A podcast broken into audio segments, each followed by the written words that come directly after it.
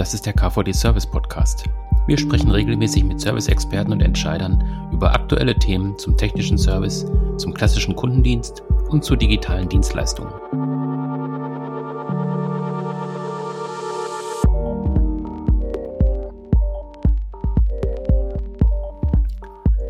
Wir sprechen heute über den Erfolgsfaktor Kundenzentrierung im Service. Wir wollen über Strategien bei der Entwicklung von Services sprechen und über die Herausforderungen für Serviceorganisationen.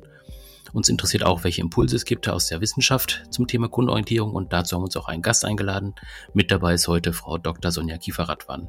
Sie ist Gründerin und Geschäftsführerin der ScienceLoft GmbH und außerdem Hochschuldozentin für Dienstleistungsmanagement. Hallo, Frau Kiefer-Radwan. Hallo. Guten Tag. Ja, ich habe gerade schon kurz gesagt, ScienceLoft GmbH, ähm, das ist ein Unternehmen, was Sie gegründet haben, wo Sie auch selber aktiv sind. Ähm, bevor wir in das Thema an sich einsteigen, wäre es vielleicht ganz schön, wenn Sie ein bisschen was dazu sagen können. Was machen Sie im ScienceLoft?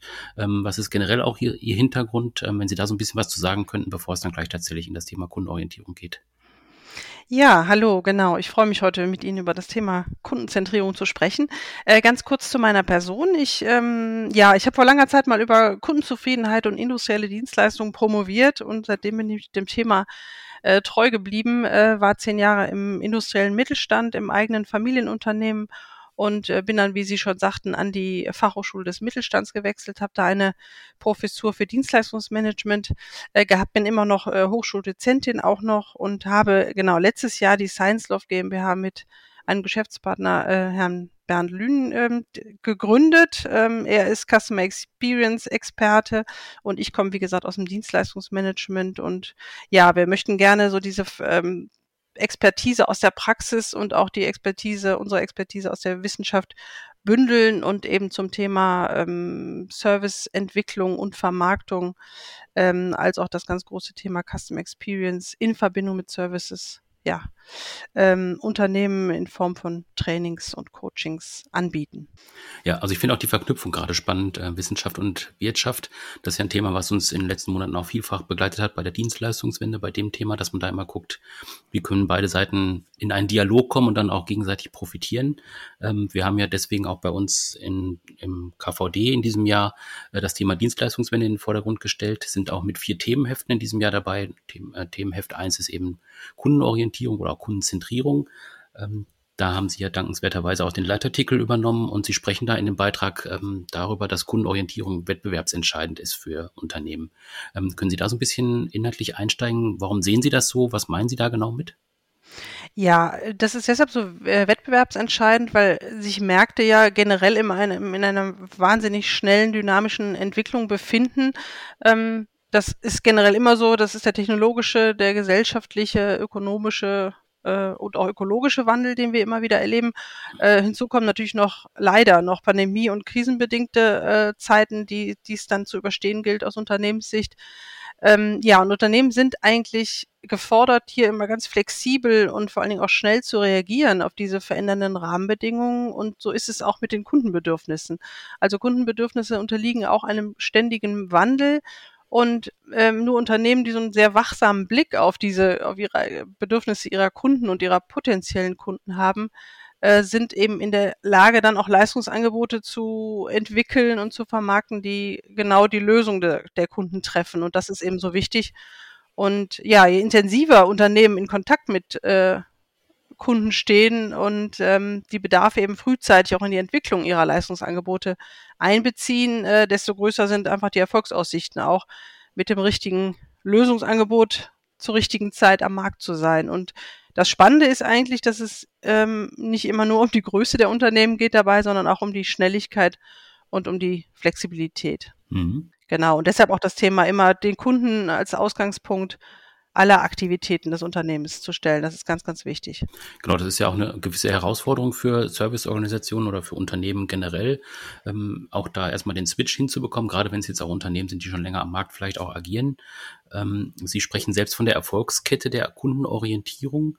Ähm, können Sie da ein bisschen was zu sagen? Was ist diese Erfolgskette, die Sie da sehen und ähm, wie lässt sich das tatsächlich dann auch in die Praxis übertragen? Ja, also die Erfolgskette der äh, Kundenorientierung kommt ganz ursprünglich aus dem äh, Marketing von Meffern und Brun entwickelt, aber eine ganz tolle Erklärung äh, für die Wirkungskette eben von der Kunden äh, Zufriedenheit bis zum ökonomischen Erfolg. Also das hat sich ja die letzten Jahre Gott sei Dank auch verändert, dass Unternehmen den Kunden an den Anfang setzen und nicht äh, nur nach dem ökonomischen Erfolg äh, streben. Das eine bedingt nämlich das andere, weil nur zufriedene Kunden sich natürlich auch aus eigenen Stücken, aus eigenen, mhm. aus der eigenen Begeisterung heraus und Zufriedenheit heraus an das Unternehmen mhm. binden und darüber der ökonomische Erfolg dann generiert wird. Das heißt, ähm, ja, zufriedene Kunden empfehlen Unternehmen weiter, äh, werden zu Wiederholungskäufern, zu Stammkunden. Ähm, es werden Cross-Selling-Effekte generiert, das heißt, es werden auch andere Produkte gekauft des Unternehmens. Ähm, ja, zufriedene Kunden, äh, das wissen die Unternehmen auch und merken das sehr schnell, ähm, haben eine andere Interaktions- und Integrationsbereitschaft, sagt man. Das heißt, sie bringen sich selber in Prozesse ein und geben positives, konstruktives Feedback und das ist alles sehr, sehr wertvoll mhm. und ähm, werden letztendlich zu loyalen Fans und das ist logischerweise in Konsequenz dann auch entscheidend für den, für den Umsatz des Unternehmens. Ja, und das ist die, erklärt eben die Erfolgskette der Kundenorientierung. Finde ich ein sehr schönes Modell, ähm, mhm. was eben zeigt, dass es wichtig ist, den Kunden und seine Zufriedenheit an den Anfang zu stellen. Mhm. Jetzt haben Sie ja gerade schon gesagt, ähm, das Interesse des Unternehmens ist dann eben tatsächlich auch Fans äh, zu generieren, also Leute, die eben äh, loyal zum Unternehmen stehen. Ähm, wenn man jetzt mal guckt am Markt, ähm, jetzt zum Beispiel, sagen wir jetzt einfach mal ein einfaches Beispiel, Hausgerätehersteller, ähm, die unterscheiden sich ja durch die Produkte jetzt nicht so wahnsinnig, ähm, weil die ja einfach relativ ähnlich sind. Ähm, da sagen Sie ja auch, dass es einfach um die Services geht, die drumherum entwickelt werden. Ähm, können Sie da ein bisschen was zu sagen, wie Sie das sehen, dass Unternehmen sich tatsächlich dann differenzieren können am Markt, eben über Services oder eben zusätzliche Dienstleistungen? Ja, also die Herausforderung besteht natürlich darin, dass sich ähm, genau Zufriedenheit so das erste ist, was erreicht werden sollte.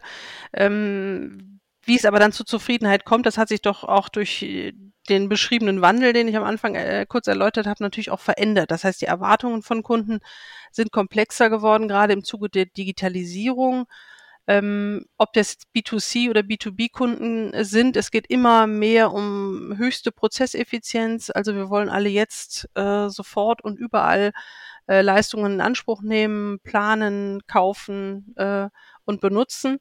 Und ähm, genau, und das ganz gerne noch mit persönlicher Betreuung auch noch. Die darf auch nicht fehlen. Also das ist wirklich ein Spagat, den Unternehmen dann mit ihrem Leistungsangebot hinbekommen äh, müssen. Und ähm, genau, und da bieten sich Services eben ideal an, um ja Produkte ähm, zu Lösungsangeboten abzurunden, um eben Prozesseffizienz herzustellen. Also gerade die digitale Services ähm, bieten sich da sehr gut an, äh, aber auch natürlich persönliche Services. Das ist mir immer ganz, ganz wichtig, mhm. dass die nicht zu kurz kommen, ähm, dass es eben eine Ausgewogenheit da ist und ja, ähm, trotz aller Prozesseffizienz auch noch die persönliche Betreuung äh, stattfindet. Und das kann man mit persönlicher Beratung zum Beispiel natürlich sehr gut machen oder mit anderen persönlichen Services. Ja. Ähm, wenn ich jetzt als Unternehmen tatsächlich in diesem ähm, Prozess auch stecke, ähm, oder eben auch sage, das Thema ist für mich wichtig, wo siedle ich das denn im Unternehmen an? Also ich kann jetzt nicht einfach von heute auf morgen sagen, und jetzt ab jetzt äh, orientiere ich mich nur noch an den Wünschen des Kunden, sondern es muss ja auch ja systematisch aufgebaut sein, es muss vielleicht auch in einer Business Unit aufgebaut sein im Unternehmen. Ähm, was haben Sie da für Tipps aus der Praxis, wo Sie sagen, ähm, dieses Vorgehen macht Sinn oder ähm, auf diesen Ebenen sollte das auch angesiedelt sein? Ähm, ja, wir gehen, wir sagen immer, erstmal kommt das Thema Kundenorientierung und dann bietet, dann äh, schließt sich das Thema Services eigentlich automatisch an. Das ist ganz spannend. Mhm. Das heißt, wenn ich den Kunden in den äh, Fokus setze und seine Lösung in den Fokus setze, dann fangen Mitarbeiter ja auch im Lösungs, äh, fangen die an, im Lösungsraum von Kunden zu denken. Und dann ist man ganz schnell ja auch genau bei dem Thema, ähm, was ich gerade schon erläutert habe, genau, wie kann ich eine Lösung schaffen und welche Services kann ich dann eben anbieten. Ne? Und das ist eben ein Gesamtverständnis unter, des Unternehmens, mhm. was da ganz wichtig ist. Also nicht nur das, das Thema Kundenorientierung und Service. Ähm, Orientierung, ich sag mal, klassischerweise im Vertrieb oder in der Serviceabteilung angesiedelt ist, sondern so ein Grundverständnis des Unternehmens ist. Und das ist natürlich nur umsetzbar, wenn es in der, ich sag mal, in der normativen Ebene, sagt man, in der Betriebswirtschaftslehre ähm, angesiedelt ist, das heißt in der Unternehmensführung. Ne? Also dass wirklich die äh, Führung entsprechende Werte und Ziele und Normen definiert, ja. ähm, wie diese Kundenorientierung über das ganze Unternehmen ähm, ja, umgesetzt werden kann. Ich mache das immer ganz gerne mit Studenten. Das ist immer eine Übung, wie man einzelne Abteilungen, äh, also wie das ganze Unternehmen kundenzentriert ausrichten kann. Und dann sind die Studenten immer selber überrascht, dass es im Grunde kein Unternehmen, äh, keine Abteilung in einem Unternehmen gibt, ähm, die sich nicht äh, auch kundenzentriert aufstellen kann. Also das ist immer, hat immer sehr viele Überraschungseffekte. Das ist ganz wichtig, äh, dass es nicht in einzelnen Abteilungen angesiedelt ist, sondern von der Kunden, äh, von der Unternehmensführung entsprechend vorgelebt wird mit äh, Normen und Werten und Zielen, die dann auch vorgegeben werden, ja. Wenn ich tatsächlich dann im Prinzip den ähm, Aufbau soweit leiste im Unternehmen, ähm, wie kann ich dann zum Erfolg kommen? Kommt dann automatisch oder äh, wie funktioniert das dann? Ähm, ja, das ist auf jeden Fall eine Grundvoraussetzung. Ne? Also wenn mhm. auch die Produ Produktion weiß zum Beispiel, welcher Kunde steht hinter dem Auftrag, ne? wann, ja. zu welchem Zeitpunkt muss der Auftrag beim Kunden sein und nicht nur einzelne Insel äh, ähm, Lösungen ähm, umgesetzt werden und nur, ähm, ich sag mal, ist am klassischen Mittelstand häufig so, dass dann ähm, ja, dass jede Abteilung für sich und für seine eigenen Termine arbeitet und gar nicht äh, in Richtung Kundenlösung denkt. Und das ist, wie gesagt, eine ganz wichtige Voraussetzung, dann ähm, äh, in, insgesamt kundenzentriert zu sein mit dem Unternehmen, kundenorientiert aufgestellt zu sein. Und daraus ergibt sich automatisch dann auch das Thema, dieser Servicegedanke auch auf allen Abteilungen des Unternehmens. Mhm. Ja, die Erweiterung der ähm, Erfolgskette der Kundenorientierung ist ähm, ja unsere Customer Centricity ähm, Lifecycle, also unser Custom. Ich muss glaube ich mal von vorne anfangen. okay, okay. Ähm, ja, die Erweiterung der Erfolgskette der Kundenorientierung ist ähm, der sogenannte Customer Centricity Lifecycle. Das heißt, ähm, ja, wie komme ich von der Kundenorientierung dann nochmal ähm, über Kundenbindungsmaßnahmen und Service Experience zum Umsatz? Also das ist nochmal eine Erweiterung dieser, dieser ursprünglichen Erfolgskette, dass wir sagen, ähm, ja, allen voran steht natürlich die Kundenorientierung. Äh, daraus ergeben sich dann Servicemaßnahmen, wie ich eben schon erklärt habe, also Kundenbindungsmaßnahmen. Und Ziel sollte es dann eben sein, ähm, insgesamt ja, eine positive Service Experience ähm, zu entwickeln. Ne? Weil dieser Begriff Customer Experience ist ja, ähm, hat sich auch die letzten Jahre ja entwickelt und auch in vielen Unternehmen schon erfolgreich umgesetzt. Aber ähm, ja, wir finden diesen Ansatz der Service Experience auch sehr spannend. Das heißt, dass man auch den ähm, im Service-Kontext da eine, ein positives Erlebnis dem Kunden verschafft. Darüber werden dann, wird dann die Kundenzufriedenheit generiert und Kundenbindung und das führt dann, wie gesagt, zu dem Umsatz und Gewinn des Unternehmens. Mhm. Ähm, das waren jetzt im Prinzip dann die Schritte, die man auf der Seite der Serviceorganisationen äh, durchführen muss oder vornehmen muss.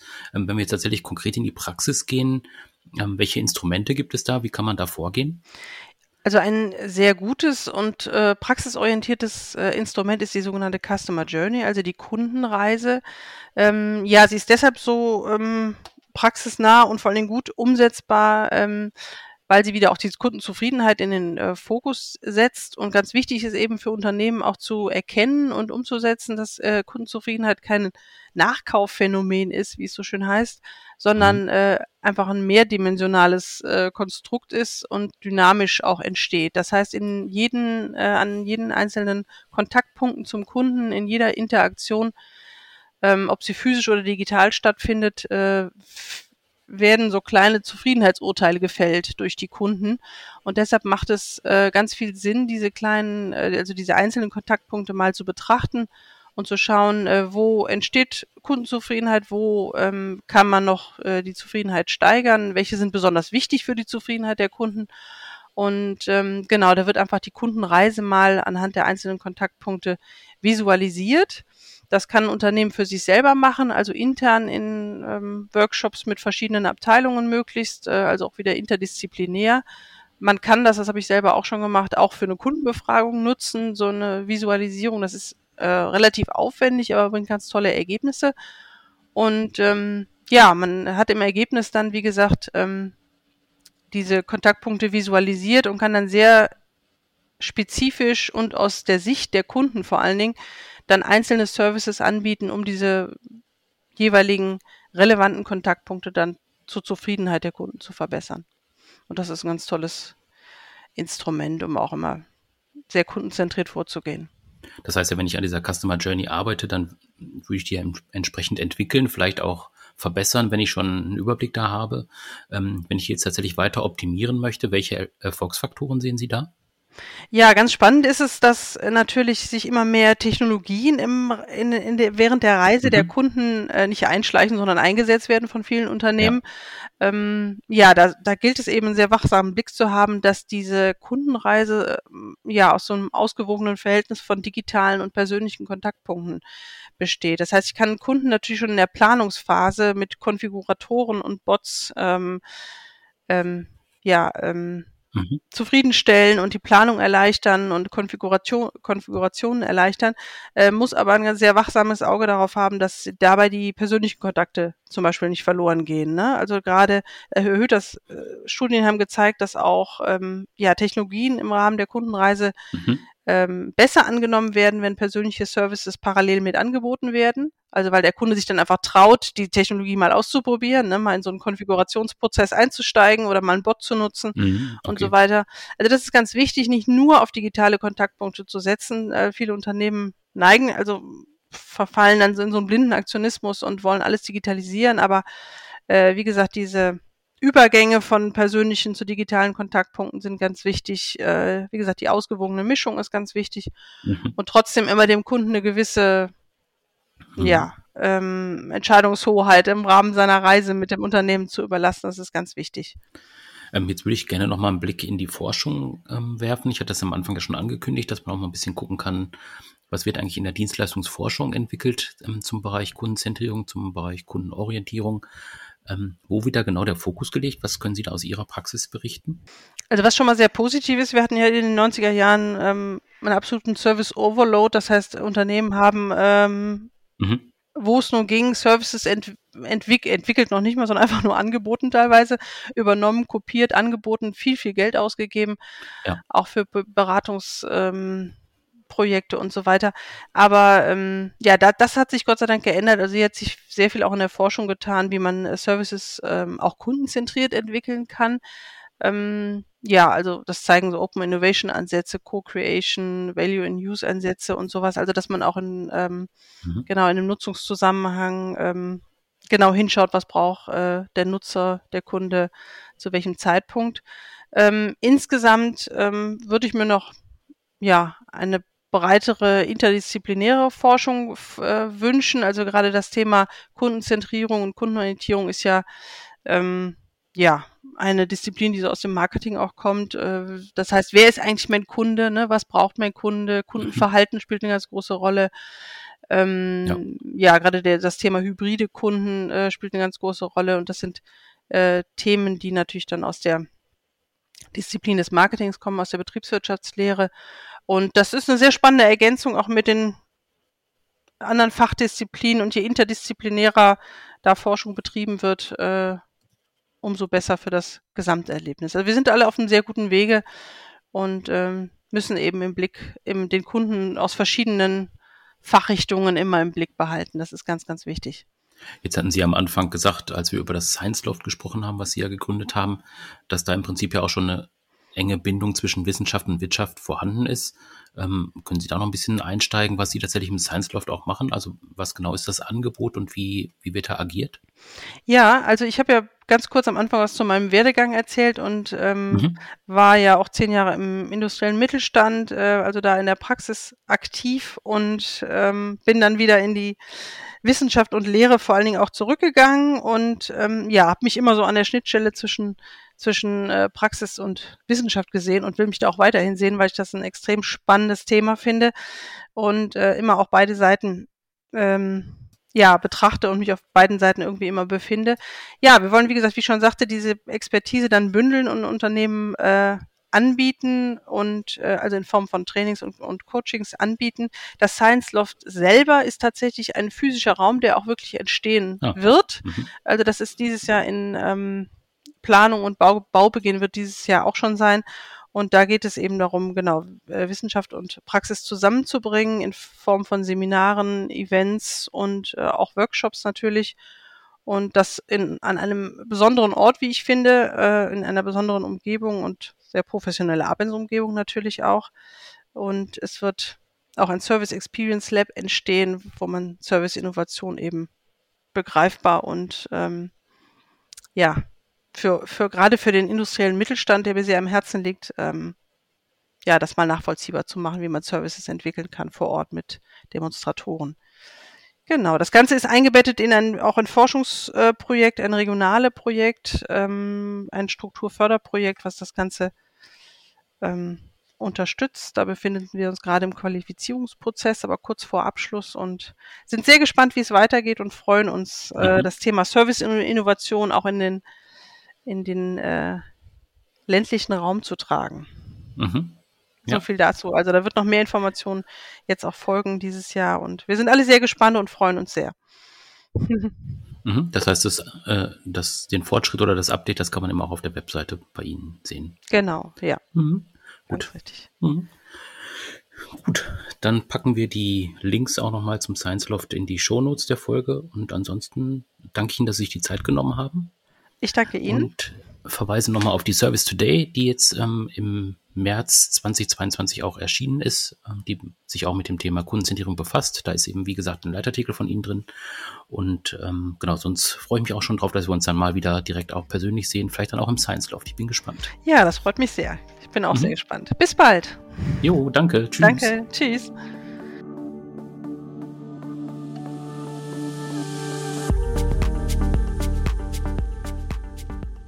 Das war der KVD Service Podcast. Abonnieren Sie unseren Podcast auf den klassischen Plattformen bei iTunes, SoundCloud und Spotify. Oder besuchen Sie uns im Internet unter kvd.de.